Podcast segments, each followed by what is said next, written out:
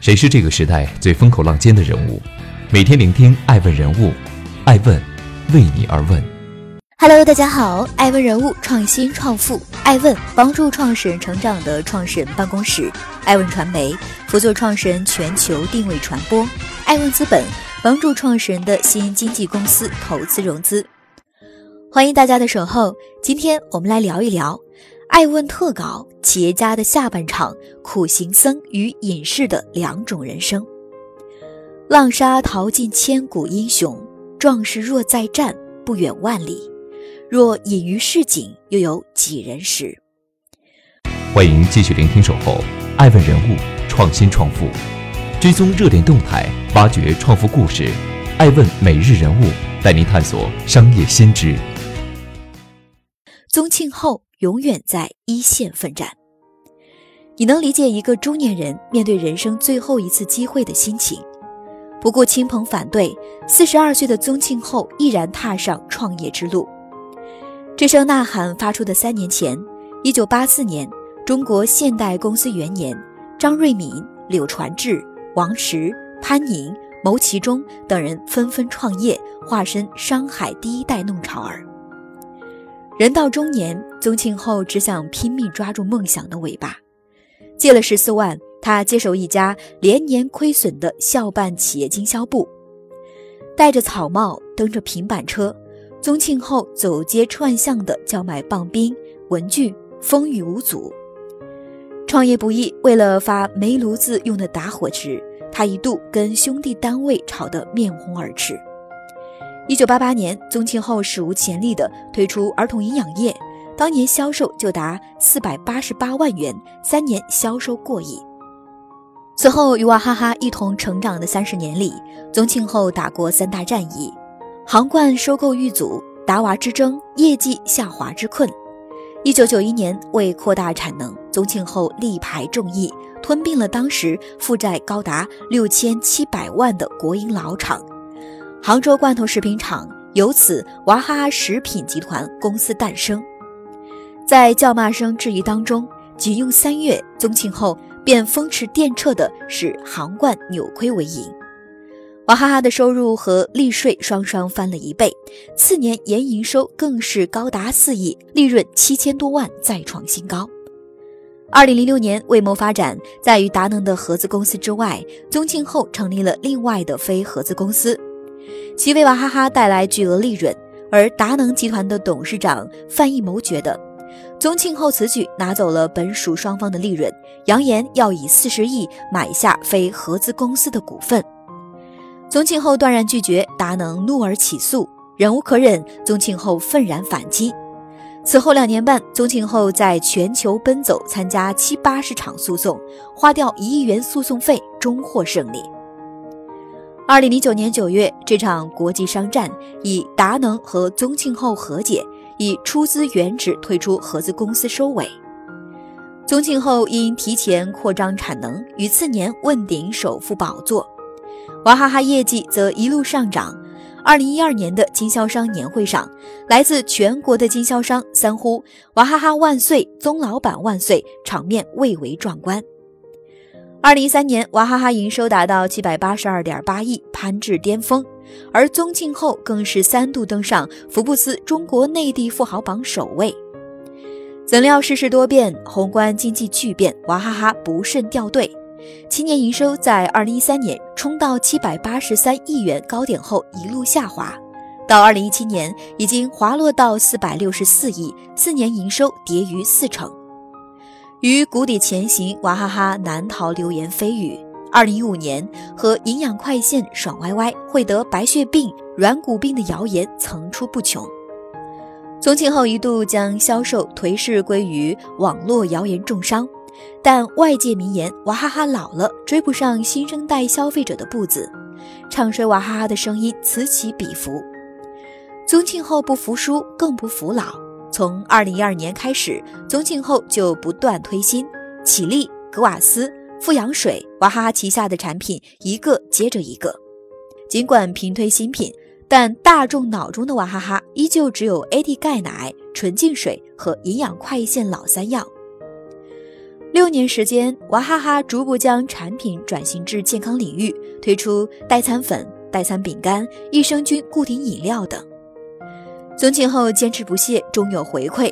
二零一八年，娃哈哈实现营收四百六十八点九亿元，五年来首次实现增长。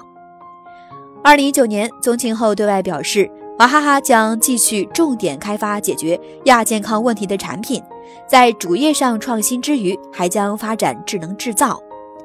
时至今日，娃哈哈董事批量更迭，七十四岁的宗庆后依然守在一线。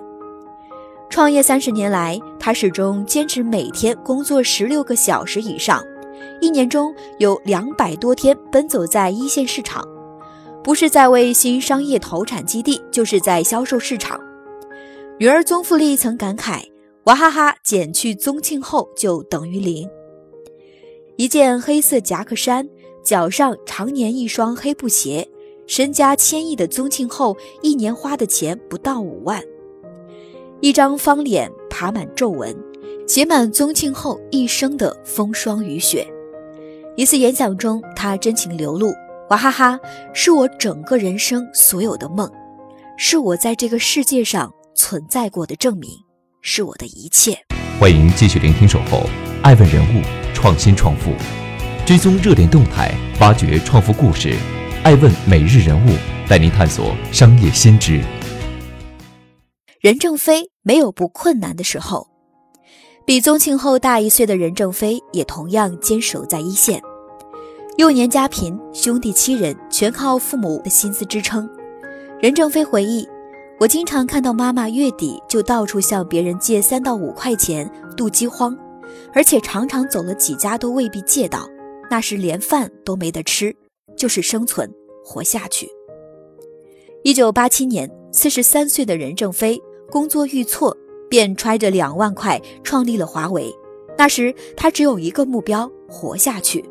此后的三十二年中，他一手创立的华为更是频频与死亡擦肩而过。爱将叛变、思科诉讼、美国打压，女儿被软禁。桩桩件件都在考验着任正非。两千年入职八年，二十七岁就做到华为常务副总裁。任正非的爱将黎南叛变，他带着价值一千多万元的华为设备，北上创建港湾网络，获得美国企业的投资。一边用着华为的资源，一边挖走华为的员工。随后两年，在高薪、期权的种种诱惑之下。上百号华为核心研发人员倒戈港湾。两千零二年，纳斯达克掀起的互联网泡沫波及全球，华为作为一家全球通信技术服务商，业务发展受挫。内忧外患之际，公司的投机分子却效仿港湾，在风险资本的推动下，合谋偷盗华为的技术和商业秘密。多方夹击之下，华为摇摇欲坠。这一年，华为出现了历史首次负增长。正是在那段时间，任正非两次患癌，陷入抑郁，公司内外交困，我却无力控制这个公司，有半年时间都是噩梦，梦醒时常常哭。二零一一年，任正非在一篇内部文章中回忆华为经历的艰险时刻，更艰难的还在后面。二零零三年，思科以华为侵犯其知识产权为由起诉华为。二零一零年，摩托罗拉诉控华为参与了一场精心谋划的阴谋。二零一八年八月，特朗普签署一则法案，禁止所有美国政府机构购买华为设备。同年十二月，任正非的女儿孟晚舟在加拿大被捕，美国指控他涉嫌违反美国对伊朗的出口禁令，并要求引渡。七十五岁的任正非是华为的创始人，也是一位父亲。一次又一次，他被推至绝境，但他从不屈膝。孟晚舟被扣海外，他说希望女儿读个狱中博士。美国对华为断供，他早有准备。海思芯片一夜转正，谷歌强行限制他，怒斥七十亿搭建华为生态。在美国政府与部分企业的打压之下。任正非布局点兵谋阵，华为不仅未见颓势，反倒逆流而上。今年五月，彭博记者采访任正非时提问：“现在困难，还是两千年您面对思科控告的时候更难？”任正非举重若轻，笑着回答：“我们没有不困难的时期，任何时候都是最困难的时候。”在外纵队千军万马，任正非面不改色；对内他却面露愧色。我这辈子最对不起的就是自己的小孩儿。我创业时太忙，年轻时华为又处于垂死挣扎中，经常几个月都顾不上孩子，我欠他们太多。然而，天纵英才的段永平和邵一波做出了与前辈们截然不同的人生选择。欢迎继续聆听《守候》，爱问人物，创新创富，追踪热点动态，挖掘创富故事。爱问每日人物带您探索商业新知。段永平永远做对的事。宗庆后很喜欢《教父》里的一句台词：“在一秒内看到本质的人，和花半辈子也看不清一件事本质的人，自然是不一样的命运。”段永平就是那个一秒钟内看到本质的人，信奉不做不对的事情，比做对的事情更重要的人生哲学。在中国一手缔造了小霸王和步步高两个家喻户晓的品牌后，段永平袖子一甩，远走美国，退隐江湖。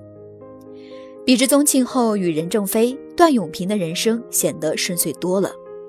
高考落榜，股份制改革构想被否决，算得上他人生为数不多的挫折。一九七七年冬天，中断了十年的中国高考制度再度恢复。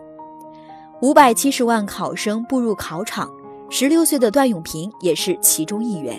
不过这次考试，段永平四门成绩加起来只有八十分。仅仅半年之后，段永平就通过第二次高考，敲开了浙江大学的大门。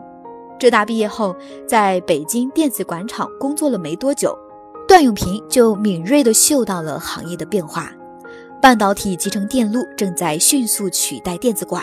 继续进修，段永平没有丝毫犹豫，也顺利拿到了中国人民大学的计量经济系硕士学位。一九八九年，由于学历出众，南下的段永平进入宜华集团旗下日华电子厂当厂长。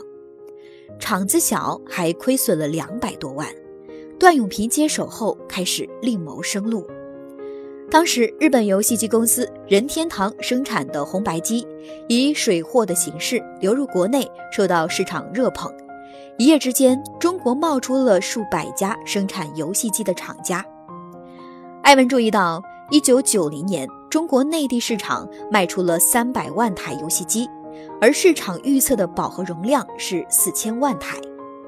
段永平果断杀入游戏机市场，小霸王闪亮登场。在群雄逐鹿的游戏机市场，通过建立严格的质量体系、搭建售后服务网络以及电视广告宣传，小霸王三年产值就达一亿元。当年的小厂摇身变成中山市小霸王电子工业公司。段永平后发制人，小霸王很快碾压一众对手，雄踞市场榜首。一九九三年，电脑价格高昂。劝退一众消费者，段永平推出小霸王学习机，深受民众喜爱，订单量一度暴增。全国各地拉货的车队在工厂门口排了一公里，也要等上个几天才能拿到货。一九九五年，小霸王产值逾十亿，品牌无形资产被估为五亿。段永平用报纸给工人们包奖金，光报纸就用了十几摞。三十四岁的段永平被评为广东省十大杰出青年企业家、全国优秀青年企业家。迎来人生的第一个高光时刻，段永平却突然提出离职，一时震惊宜华集团高层。段永平渴望做一个真正的企业家，做中国的松下。为长足发展，他提出股份制改革构想，但凌驾于企业之上的宜华集团多次否决。作为职业经理人，段永平只做眼睁睁看着小霸王的利润一点一点被抽走。中国短命的企业多，各领风骚没几年，要长久做下去，必须搞股份制。段永平一眼就看到了未来，如果按照这样的趋势，五年、十年以后，公司很难做下去，而自己坚持下去，只会离理想越来越远。既然知道是错的，为何还要继续？一九九五年，心灰意冷的段永平带着生产和开发各三个人，走出小霸王。临走时，还与集团签下了君子协议，一年内不做小霸王同类产品的内销。六人里，后来 OPPO 的创始人陈明勇、vivo 的创始人沈伟、步步高现任 CEO 金志江都在。这一年，离开小霸王的段永平在东莞另起炉灶，创办了步步高。步步高人如其名，一九九七年，学生电脑占领大块市场，电话接近了前三名。第二年，VCD 销量又逼近行业前三。不久之后，又推出无绳电话、复读机、学习机等产品，步步高一步更比一步高，多方夺冠。一时间，段永平见风所指，无人出其右。步步高两度夺得央视标王。世间自有公道，付出总有回报。说到不如做到。要做就做最好，步步高的广告传遍大江南北。而三十七岁的段永平遇到了妻子刘鑫，坠入爱河，此后渐生隐退之心。一九九九年，段永平杯酒送兵权，将步步高按业务一分为三，自己的嫡系陈明勇、沈维、金志江各得其一，他放弃控股权，只占百分之十的股份。两年后，段永平定居美国，正式作别江湖。用他自己的话说，只是每年回国两次参加步步高的董事会。离开之前，他对几个手下说：“放手去干，干好了分钱，干不好关门，别有负担。”退居美国，段永平依旧过得风生水起，涉足投资。二零零一年，他以一美元每股买入网易股票。两年后，网易股价飙升至七十美元。虽把投资当爱好，段永平其后在投资市场却斩获颇丰。热衷慈善，二零零五年，段永平在美成立家庭慈善基金。三年后，他又在中国注册了新贫公益基金，为教育事业添砖加瓦。与此同时，段永平还向母校浙大和人大累计捐赠四点四七亿元。广结益友。二零零六年，段永平花六十二万美元拍下了与巴菲特吃一次饭的机会，还带上了一个年仅二十六岁的年轻人。如今，段永平住在美国加州奥克兰附近，他还是金州勇士队的铁杆球迷。艾文注意到，去年夏天勇士夺冠后，他还特意发了一篇博客。直到我看到库里为 vivo 代言的广告，我才知道，哦。原来我们请了库里，尽管挂着步步高董事长的头衔，在 OPPO、vivo 也持有比较大比例股份，但段永平实际指定战略，不问细节。每年只回国参加两三次董事会，段永平都是找陈明勇他们玩，也不谈业务。据说几家公司都还为他保留着办公室的位子。听说段永平来了，都恭恭敬敬地叫一声董事长。淡出商界十多年，段永平不在江湖，江湖却总有他的传说。当年那名二十六岁的年轻人黄峥，次年就带着段永平的天使投资回国创业。八年后，拼多多横空出世，杀得马云措手不及。除了黄峥，网易创始人丁磊、一加手机 CEO 刘作虎都将他奉为商业教父。我不渴望五百强，也不想打败谁，只是希望找到别人需要的东西，然后去满足对方就完了。至于最后能够发展到怎样的程度，并不是我追求的东西。段永平评价自己胸无大志，没有理想，育有一双儿女。段永平最大的希望是他们能开心、健康成长，接受好的教育。他不指望孩子们光宗耀祖。一次演讲上，曾有人问他：“你对在座的各位有什么忠告？”他答道：“如果一定要说，那就是享受生活，那是人来到这个世界的目的。”欢迎继续聆听《守候》，爱问人物，创新创富，追踪热点动态，挖掘创富故事，爱问每日人物，带您探索商业先知。邵一波妻子大过天，商业天才邵一波与段永平有着同样的人生理念。神童学霸、哈佛高材生，中国最早的 C to C 电商平台易趣的创始人，二十九岁坐拥数亿身家的商业奇才邵一波的每个标签都羡煞旁人。履历开挂，一九七三年出生的邵一波，人生比前辈段永平更为顺利。偶有小波折，也仅是他康庄人生的点缀。父亲是数学老师。邵一波从小就天赋过人，三岁接触数学，五岁学微积分。中学时代，邵一波就接连参加初高中各种全国数学竞赛，拿奖拿到手软。高二那年，邵一波拿到了哈佛大学全额奖学金，成为中国全额奖学金就读哈佛本科第一人。一九九九年八月，在攻读完哈佛商学院的 MBA 后。期间，邵一波在波士顿咨询有一段吊打老外的工作经历。邵一波和哈佛校友谭海英回国创业，在上海创立了易趣网。八月十八日，易趣网正式上线，成为中国第一家 C to C 电子商务平台。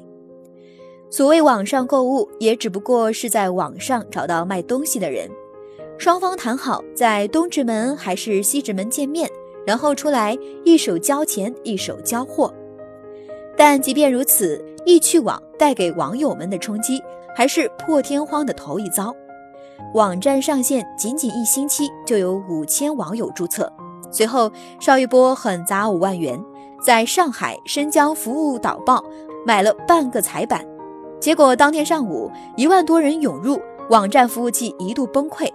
随后半年内，易趣网注册用户突破十万。网上成交金额突破七千万元，邵一波和他的易趣网拉开一个新时代的大门。两千年，互联网行业进入寒冬，许多初创公司倒闭，前辈任正非的华为四面楚歌，邵一波却过得活色生香。短短几年时间，易趣网的在线商品从一开始的几十件发展到五万件，注册用户超过了三百万。当时中国只有三千万网民。平均每十个人就有一个用易趣，在电商 C to C 平台，易趣是中国市场当之无愧的大佬，各项指标长期排在榜首，行业占有率也一度超过百分之八十。三十出头的邵一波意气风发，易趣位居行业第一，对手苟延残喘，投资人满怀信任，属于一代神童的时代刚刚拉开帷幕。然而，一切却戛然而止。二零零三年七月，邵一波以二点二五亿美元的价格把易趣卖给了伊北，远赴美国。此后，邵一波在公众面前消失数年，直到二零零七年再度归国的邵一波才透露卖掉易趣的真相，一切都是为了妻子鲍嘉欣。两人相识于哈佛，婚后邵一波在上海创业。鲍嘉欣留在美国，那时他每天都要和妻子打上两三个小时电话，光电话费每个月就高达一千美元。二零零三年，鲍嘉欣的父亲在上海因病去世，鲍嘉欣悲痛不已，终日以泪洗面，最后决定离开上海这块伤心地，前往美国休养。当时的鲍嘉欣怀有身孕，接近临产，邵一波始终对妻子放心不下。决定一起陪着去，恰逢伊贝伸出橄榄枝，一边是如日中天的事业，一边是情绪不稳需要陪伴的妻子。煎熬之下，邵一波夜不能寐，没几天就瘦了一大圈。卖掉所有股份，陪妻子到美国休养，邵一波做出了自己的抉择。后来，邵一波回忆道，自己一直在思考人生的价值。如果当时没有这个停顿，可能我就一路走下去了，没有时间去反思一些事情。被迫的停顿了以后，我觉得钱和事业也没有那么重要。在邵一波宣布离开短短几个月后，淘宝网宣布正式上线，不到两年，易趣的份额就从百分之八十跌落到百分之二十九，淘宝则上升至百分之六十七。之后易趣再无力和淘宝抗衡。后来谈及此事，马云依然心有余悸，直言：如果邵一波当年继续做下去，阿里绝对不会推出淘宝。在邵一波和妻子在美国过着幸福生活的时候，国内的电商格局发生了翻天覆地的变化。二零零五年，淘宝超越易趣，成为电商 C to C 的大佬。二零一二年，易贝宣布彻底退出中国市场。二零一三年三月，淘宝宣布阿里巴巴中国零售交易额突破三万亿人民币，成为全球最大零售体。辉煌荣耀皆已和邵一波无关。现在，邵一波微博的自我介绍是：怕老婆的好老公，还不错的好爸爸，还算满意的自己。正如美国诗人罗伯特·弗罗斯特写道：“黄色的树林里分出两条路，可我不能同时涉足。我选了人迹更少的一条，它改变了我的一生。”七十四岁的宗庆后，七十五岁的任正非，七十岁的张瑞敏，七十五岁的柳传志，生于四十年代的他们，目睹过战后的断壁残垣。饱受了饥饿贫困的苦难，但也正因如此，他们有着一生专注一世的坚毅。他们对于祖国的强大有种融于骨血的使命感。他们的企业不仅是他们的生命之火，更载着他们对祖国未来的希望之光。为了这火光，即便会割舍家庭之乐。他们还是会像苦行僧一样翻越高山，一座接着一座。五十八岁的段永平，四十六岁的邵一波，六十岁的冯仑，五十八岁的史玉柱，五十五岁的马云。前半生，他们眼见祖国改革开放一路繁荣富强、盛世太平，因此他们自信松弛、开放洒脱；后半生，决断如流，挥挥衣袖。遁隐江湖，时代塑造国家气质，也铸就一代企业家的精神风貌。历史车轮载着国家滚滚向前驶去，企业家们的人生却只有一次，条条数载，永不重来。苦行僧也罢，隐士也好，无关对错，只在选择。爱问是我们看商业世界最真实的眼睛，记录时代人物，传播创新精神，探索创富法则。微信搜索“爱问人物”公众号，查看更多有趣又有料的商业故事。